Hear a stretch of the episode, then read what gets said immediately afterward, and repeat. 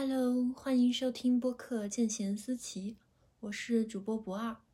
在这档节目里，我将分享给我带来震撼、让我受到激励的人物故事，从中提炼出值得了解的策略、习惯和洞察。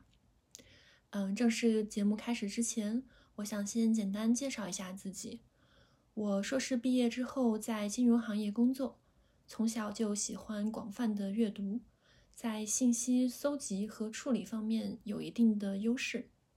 去年呢，我养成了听播客的习惯，这是我第四次尝试录制播客，也是很好的吸取了之前三次播客计划无疾而终的教训。选择把见贤思齐作为主题，是因为我发现模仿榜样的行为对我的成长帮助帮助很大。而且得意忘形的主播张小雨说过，要向最好的老师学习。我发现，在我采纳这个建议之后，成长的速度明显变高了。既然如此，我想把这些收获开源出来，分享给大家。嗯，第一期节目是我的单口，我想向大家介绍一位深深的鼓舞过我的传奇女性——凯瑟琳·格雷厄姆。他曾经主掌美国重要报纸《华盛顿邮报》长达二十八年，期间他领导《华盛顿邮报》勇敢地报道了水门事件等爆炸性新闻，数次引发了美国政坛巨变，间接导致越战的提前结束和尼克松的下台。因此，她曾被称作美国最有权势的女人。同时，他也是巴菲特的好友，两个人的交情非常的深厚。这段关系对于巴菲特作为投资人和对凯瑟琳作为企业的经营者来讲，都是一段非常有益处的关系。对华盛顿邮报的投资给巴菲特带来了数十倍的收益。然而，这段光辉的职业生涯是从凯瑟琳四十六岁时开始的，在此之前。她当了二十多年的家庭主妇，生养了四个孩子，并且陷入了被丈夫抛弃的境地。这一切是我在，呃，凯瑟琳八十岁的时候出版的自传中了解到的。这本自传英文名叫《Personal History》，直接翻译过来是个人历史，曾获普利策奖。了解到这本书和凯瑟琳是一个非常有趣的机缘。去年五月，我在研究投资时，读了一本书，叫《商界局外人》。这本书梳理了美国的一些传奇的、特立独行的企业家，包括巴菲特在内，一共有八位。他们每一位在任期间，都为股东创造了比同行业其他公司高出至少好几倍的收益。而凯瑟琳是这些企业家中唯一的一名女性。出于好奇，我找到了她的自传，并在一个月内读完了这本七十多万字的传记。这并不困难，因为凯瑟琳的写作风格是娓娓道来、生动形象的。在我读的这个翻译版中，呃，编辑把名字定成了《我的一生略小于美国现代史》。我最开始觉得这个标题起的有点夸张，过于煽情，但是读完之后却发现这个说法并不过分。既是因为凯瑟琳独特的人生经历，也是因为这本书从深度、细节、广度来讲，都比挺多的历史书都还要好。读这本书时，一方面我被凯瑟琳的人生经历所吸引。另一方面，我也看到上个世纪美国女性的困境与中国女性当下的困境有很多的相似之处。我从凯瑟琳的人生经历中获得了非常多的启发和滋养，也想把它介绍给更多人。这期节目剩下的时间里，我会先尝试概括一下凯瑟琳的人生故事，然后谈一谈凯瑟琳的人生经历。能给当代青年带来的启发，特别是对于女性。真实的故事，我想从一则讣告讲起。一九六三年七月，纽约时报》发布了一则讣告，标题是“菲利普·格雷厄姆，四十八岁，出版商，自杀身亡”。死者是《华盛顿邮报》当时的发行人，也是凯瑟琳的丈夫。菲利普在政界非常有影响力，是当时的总统林登·约翰逊的密友。在这篇将近一千两百词的讣告中，凯瑟琳仅被提到两次。而凯瑟琳已经过世的父亲尤金·麦耶却被提到了四次，这很现实，因为尤金·麦耶曾经担任美联储主席，还当过世界银行第一任行长。在担任公职之前，尤金·麦耶是一位举足轻重的华尔街金融大亨，《华盛顿邮报》也是尤金·麦耶出资买下的，后来传给了女婿菲利普。此时的凯瑟琳已经当了二十多年的家庭主妇。她从芝加哥大学毕业之后，只工作过两年。除了投胎运气很好之外，她似乎平平无奇。也许是《纽约时报》要给同行留一些体面，讣告里没有提及菲利普过世之前在他家里发生的狗血剧情。在自杀之前，菲利普公开出轨一名年轻记记者，试图与凯瑟琳离婚。并想把邮报据为己有。如果菲利普没有患有双向情感障碍，并因此结束了自己的生命，他和凯瑟琳的故事可能会是一个非常老套的故事，就是才华横溢的穷小子，在和富家女结婚之后，通过数十年的经营，试图将对方的家族企业据为己有。并且在岳父去世之后，试图将女方扫地出门。当然，这里的“穷小子”要打一个引号，因为虽然菲利普的父亲不如美联储前主席那样有影响力，但也有一家经营的不错的小企业，并且曾经竞选过州议员。菲利普和李嘉诚一样，年轻时都才华横溢。他在哈佛法学院读书期间名列前茅，脱颖而出，成为哈佛法律评论的编辑，并且争取到了先后为最高法院的两位大法官当法律助理的机会。他非常受到菲利克斯·弗兰克福特大法官的赏识。在一九四零年向凯瑟琳求婚时，菲利普已经在华盛顿崭露头角了。凯瑟琳收到菲利普的求婚时非常惊喜。他是家里的第四个小孩，成长过程中虽然并不缺少物质，但是有一些缺爱，因此非常自卑，总是觉得自己比不上母亲或者是哥哥姐姐。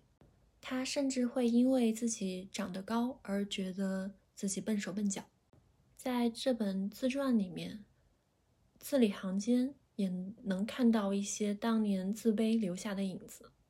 总体而言，凯瑟琳不觉得自己能够变得出出类拔萃。她在书中写到，自己确信无法吸引到自己喜欢，同时父母和兄弟姐妹又不会觉得是凯瑟琳屈尊抚就的男子。事实上，凯瑟琳非常聪慧，也接受了高质量教育。父亲尤金·麦耶不仅事业成功，还非常的尊重孩子们。他在每个孩子很小的时候，就为他们设立了信托基金，以保证孩子们未来不会因为缺钱的缘故，只能按照父母的意愿生活。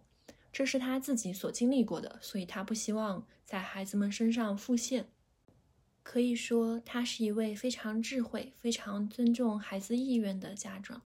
而凯瑟琳的这种自卑，部分的与她的母亲艾格丽斯有关。艾格尼斯是一位非常先锋的文艺女性，也是那个时代少有的职业女性，是一个文化记者。她集美貌与才华于一身，但是在凯瑟琳的描述中，母亲的形象类似于一个自恋而狂热的追星少女，还是个完美主义者。当然，凯瑟琳母亲的偶像不是演艺明星，而是同时代赫赫有名的艺术巨匠，而且她有机会和自己的偶像深度接触。比如，他一度对托马斯曼非常迷恋，还为托马斯曼提供了很多经济上和资源上的支持。艾格尼斯与爱因斯坦、居里夫人、罗丹等人都有过交集。凯瑟琳对母亲有爱、有向往，也有相形见绌的感觉，还有其他一系列复杂情感。我个人的猜测是，凯瑟琳在前半生。选择了遵从当时的主流，退回到家庭中，而不是像母亲一样成为一名职业女性。这跟她对母亲复杂纠结的态度有关。当然，潜移默化中，母亲还是让她了解到女性生存的另一种可能性。凯瑟琳身上对自己的不确信，在年轻人身上很常见。所以言情剧中的经典桥段就是闪闪发光的男主，在人群中偏偏喜欢上了看似平平无奇的女主角。也因此，当才华横溢的格雷厄姆向她求婚时，凯瑟琳陷入了狂喜中。凯瑟琳甚至觉得菲利普·格拉汉姆身上聚集了她所期待的男性拥有的所有美好品质。结婚时，凯瑟琳二十三岁，菲利普二十五岁。在婚前，菲利普曾经和凯瑟琳沟通过，他认为凯瑟琳的父亲是一位富有的、想要把女婿掌控在手里的恶魔，所以在结婚后，他们不会依仗凯瑟琳的父亲过日子，而是会去菲利普的家乡佛罗里达州生活。婚后，他们拥有了几年。幸福的时光，凯瑟琳认为自己从婚姻中成长了很多。菲利普给她带来了很多的笑声、对世俗的反叛，还有创造性。但是甜蜜中也有一丝阴霾。凯瑟琳记录了他们打网球的经历。她形容跟菲利普打网球时，开场时总是很有趣，但结局总是非常不愉快。比如在百慕大时，凯瑟琳和菲利普组队双打。起初是菲利普错失了一个球，凯瑟琳开玩笑说：“哎呀，别人都说他头脑灵光。”很快，凯瑟琳也错失了一个球，菲利普立马讽刺道：“啊，我听说他们家花了上百万美元教他学网球。”而这个开场时幸福。结尾是不愉快的比喻，也可以用来形容凯瑟琳和菲利普的婚姻。菲利普并没有像婚前计划的那样远离岳父的产业。事实上，没过几年，他就应岳父之邀加入邮报，学习管理这家报纸，展现出了出色的工作能力。一九四六年，在菲利普三十一岁时。凯瑟琳的父亲受邀出任世界银行第一任行长，因此菲利普接任，成为邮报的发行人。尤金·麦耶将大笔股票分给了女婿菲利普，数量比分给女儿的要多很多。他向凯瑟琳解释说：“没有男人可以为妻子工作，在那个时候，让凯瑟琳接班是不可想象的事情。继承人默认是男性。”接手邮报之后。菲利普的政治影响力不断扩大，他成为林登·约翰逊的密友，也成为约翰·肯尼迪的好友。后来，这两位组队竞选总统。根据凯瑟琳在自传中的披露，肯尼迪之所以选择林登·约翰逊当副总统候选人，就是因为菲利普在背后推动。如果没有菲利普的干预，他们很可能无法形成这个竞选团队。而缺少了林登·约翰逊的南方票仓，肯尼迪能否成功当选总统就要打上一个问号了。这只是菲利普影响力的例证之一。在任期间，菲利普还收购了华盛顿当地的另一家报纸，让《华盛顿邮报》在首都获得了更有利的竞争位置。但是在成功背后，菲利普承担了巨大的压力，再加上他有酗酒的习惯。他的精神健康受到了损害，他饱受抑郁的折磨，在后期，这种抑郁演化成了双向情感障碍。最终导致了他用猎枪结束自己的生命。在自杀前两年，菲利普深深爱上了一位年轻女记者。当凯瑟琳发现之后，菲利普又向她吐露了自己在长达二十年的婚姻中反复多次出轨的事实。在此期间，凯瑟琳则是当起了家庭主妇，生养了四个孩子，还遭受了两次流产和一次孩子刚出生就夭折的伤痛。虽然作为显赫的女主人，她有一些社交活动。但是她没有任何值得一说的成就，而且菲利普经常在别人面前贬低凯瑟琳，因为凯瑟琳产后发胖而给她起绰号。而在当时，凯瑟琳认为这些评价都是理所应当的。更让凯瑟琳受到打击的是，她发现菲利普试图将邮报从麦耶家族手中夺走，转化为菲利普的个人资产。菲利普能够这样操作的背景是，在过去二十多年里，家庭的开销主要都由凯瑟琳来支付，而菲利普从邮报中领取的薪酬大多数用来购买了邮报的股票。最后，菲利普几乎达到了由自己独自控制邮报的结果。菲利普试图与凯瑟琳离婚，并且在遗嘱中将遗产的继承方从凯瑟琳改换为自己的出轨对象。凯瑟琳由此被激发了为家族事业而战的动力。不久之后，菲利普因为疾病的折磨，用猎枪结束了自己的生命。凯瑟琳不幸地失去了丈夫，四个孩子失去了他们的父亲。当时孩子们年纪都还小，外界普遍认为凯瑟琳接下来要做的就是卖掉《华盛顿邮报》，但凯瑟琳决心。要保留家族企业，传给自己的孩子们。最终，在诸多犹豫之后，凯瑟琳勇敢的决定，在时隔二十多年后重返职场，执掌《华盛顿邮报》。这与她闺蜜的鼓励密不可分。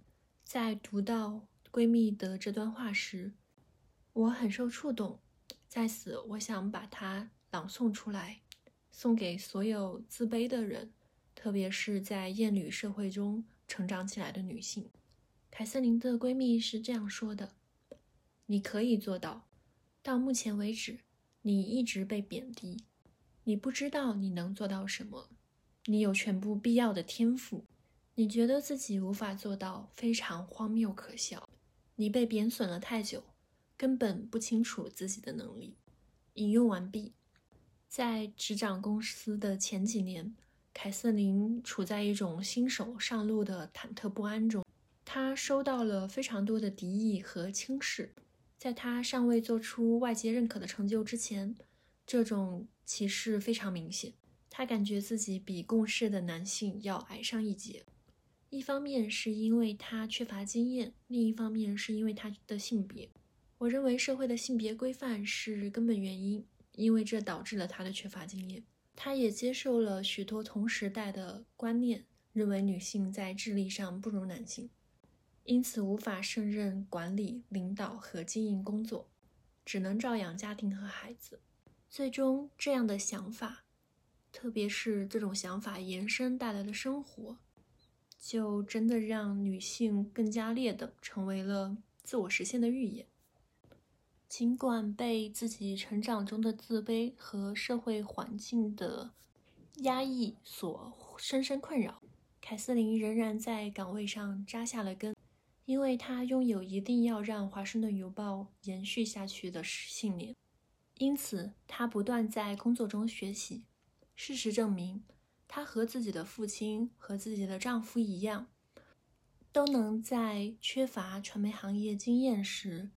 慢慢学会如何经营好一家报纸，在摸索过程中，凯瑟琳的一些优势开始显现。第一是知人善用，第二是对新闻报道体品质的不懈追求，第三是虚心请教的意识和勇气。在接任邮报两年之后，他聘请了青年才俊本·布拉德利担任副总编辑，后来本升任为总编辑。他们组建了一支非常强大的团队，将邮报推进推向了最活跃的时期。在接手邮报八年之后，凯瑟琳遇上了她职业生涯中最重要的两个事件，就是五角大楼事件和水门事件。一九七一年六月，《纽约时报》开始发表一系列官方机密文件，内容是五角大楼关于越南战争的决策。这些机密文件很清晰地表现出，当局认为越战是一场必输的战争，这引起了舆论的轩然大波。快，《纽约时报》因为收到了法院的限制令，停止刊登这些文件。这时，《华盛顿邮报》的记者拿到了剩下的尚未发表的文件，并且报社中的记者和编辑大多都希望能够继续发表。但是如果他们真的发表这些被禁止公布的机密文件，邮报很可能会遭到严厉的惩罚。让一切变得更加复杂的是，这个时候华盛顿邮报正在准备 IPO，如果受到惩罚，IPO 泡汤的概率也会陡升。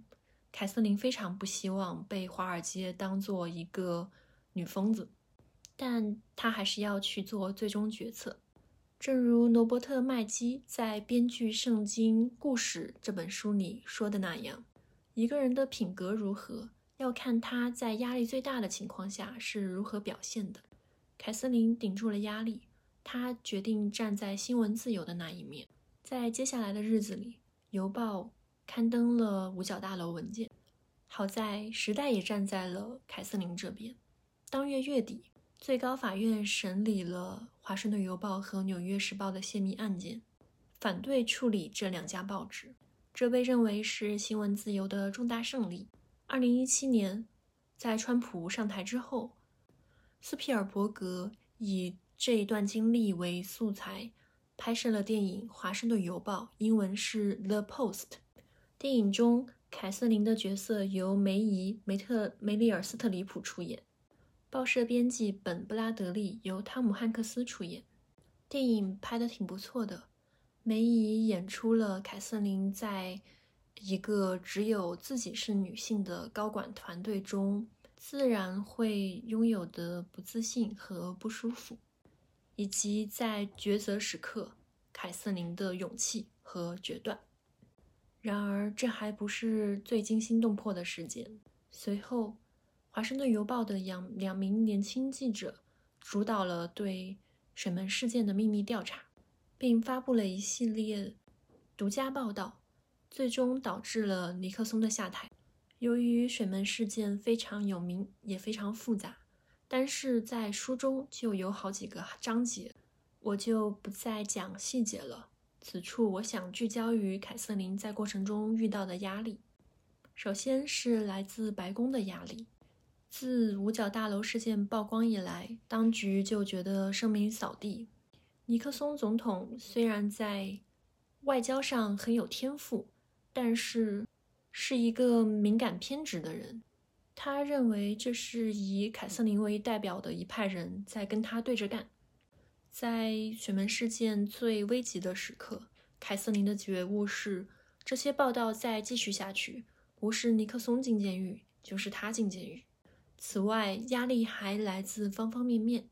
有读者指责《邮报》用心险恶，缺乏爱国精神；有官僚机构上上下下持续不断对《邮报》进行攻击，还出现了要求报纸关门的言论。然而，凯瑟琳选择了站在记者和编辑和事实这边。他们通过刻苦的工作、详实的证据。交叉验证的信源，保证了报道的真实和详实。最终，幸运女神也站在了凯瑟琳这一方，因为尼克松总统是个多疑的录音狂人，他意外录下了自己试图掩饰罪行的对话。当然，这只导致了他的下台，他并没有进监狱。事件结束后，《华盛顿邮报》靠着对水门事件的报道。获得了普利策奖。在水门事件之后，凯瑟琳声名鹊起，人们开始称她为最有权势的女性，英文是 the most powerful。但是对他的歧视并没有终止。比如，当他解雇员工的时候，因为这是一位女性解雇男性，几乎外界的报道一致认为错在凯瑟琳。她的公共形象被塑造为专横残暴、反复无常、脾气暴躁的女人。不知道听到这里，大家有没有想起在中文语境下对女领导的种种污名化？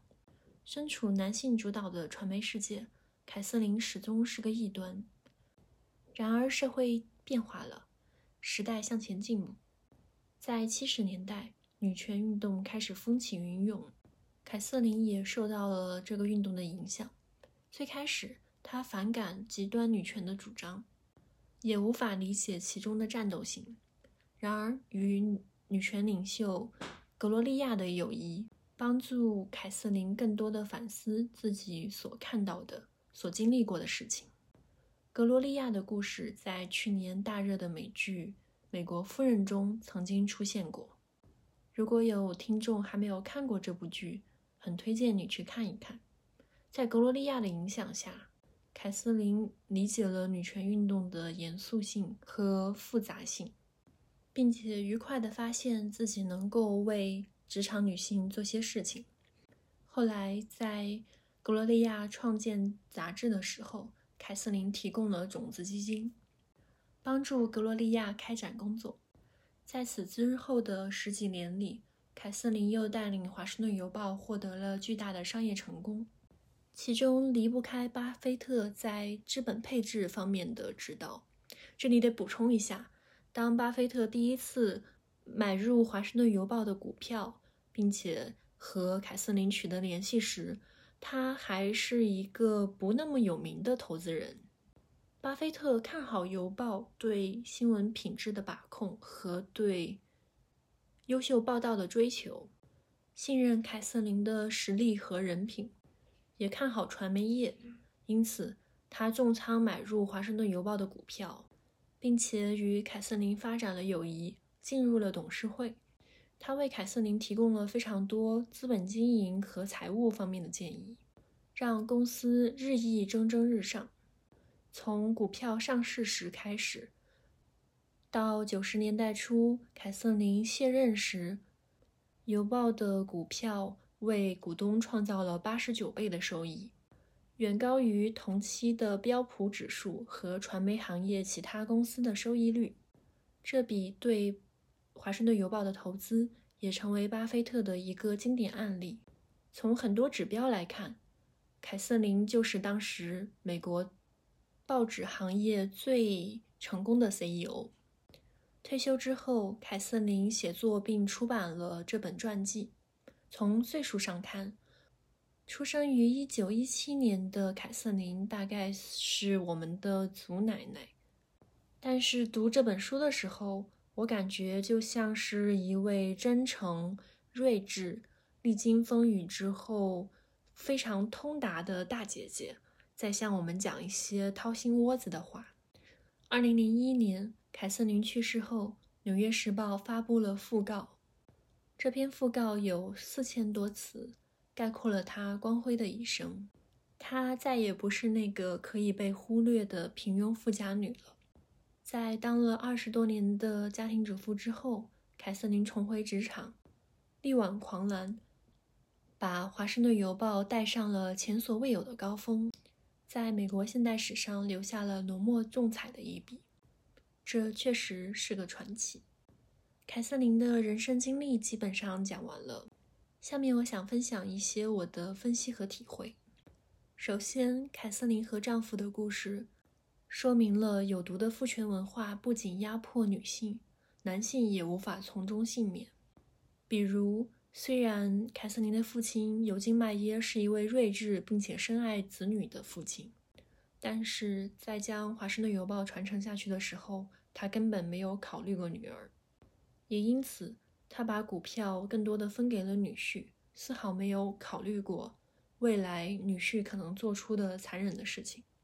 另一方面，虽然概括起来，菲利普·格雷厄姆很像一个忘恩负义的渣男，但是实际上他也是这种有毒的父权文化的受害者。凯瑟琳在自传中提到，菲利普的一个密友曾经告诉凯瑟琳，他觉得菲利普深受自我怀疑情绪的折磨。也就是说，如果他没有同凯瑟琳结婚，如果他没有接受岳父的馈赠，那么他是否还能够达到后来的事业高度？仅仅作为菲利普，作为哈佛法学院的优秀毕业生、大法官的得意门徒。他能否取得这样的地位？这种无法验证的问题让菲利普非常痛苦。在婚姻中，他对凯瑟琳的诸多贬低，从某些角度看，正是他自己不自信的反应。这样的自我怀疑背后，其实有两个假设：一是作为男性必须要建功立业，取得极大成功，否则就不够有价值；二是男性不不能够输给。女性，特别是自己的太太，这两个假设都是父权文化的规范，而不是什么客观真理。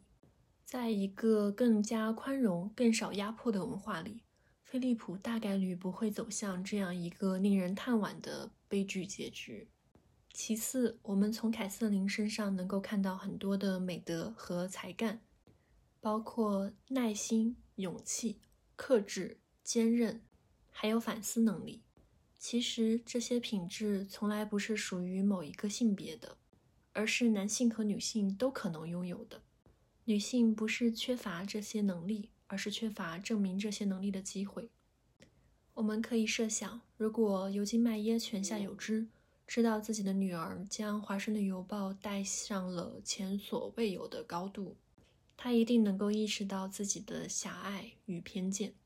如果菲利普泉下有知，被自己不断贬损的平庸妻子居然能够带领邮报做出比他在任时更加伟大的成就，把这个家族企业带进世界五百强，他很有可能减轻自己的那种不确信。第三，我想再结合现实谈一谈，最近因为宏观环境的变化。女性回归家庭的趋势越来越明显，凯瑟琳的例子应该能够给大家提供一些参考。虽然百分之九十九的女性都不像凯瑟琳这样含着金汤匙出生，但是同为女性，有些处境是相同的。凯瑟琳的例子告诉我们，永远不要看轻自己。承载在一个厌女的环境中，你对自己的评估大概率是偏低的。你很难想象到，如果不那么害怕，自己能够做到什么。另外，凯瑟琳的经历也提醒我们，不参与社会化大生产会带来的特殊风险。这个对于家庭主妇或者家庭主夫来说都是真实存在的。即使菲利普没有变心，那么凯瑟琳也只是一位打引号的不能上桌的女性。他无法预见到，在平行世界里，自己的人生还有另一种可能性。我不是说女性不应该再为家庭奉献了，我只是希望女性自身和社会整体都能够承认和看看到和承认这种贡献，而不是把它当做理所应当或者当做一种天性，并且拒绝在他们因为这种奉献而陷入困顿时伸出援手。同时，如果社会能够为非主流的选择留出更多的空间，不惩罚追求雄心壮志的女性，也不惩罚聚焦于家庭的男性，那么两性都会变得更加幸福。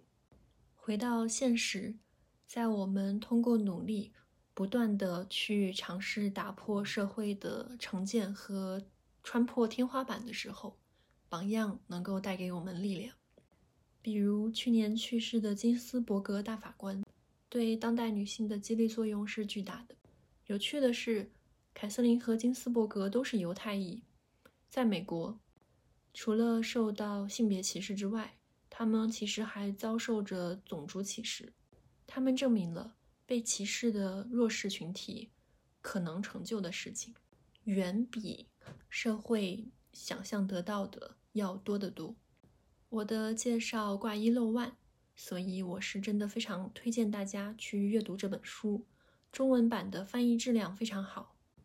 以上就是这期播客的全部内容。如果你对这期节目的内容有任何的问题建议，都可以留言给我。我的极客和微博的昵称都是“富于理性”，富有的富，理性思考的理性。感谢你听到这里，我们下期再见。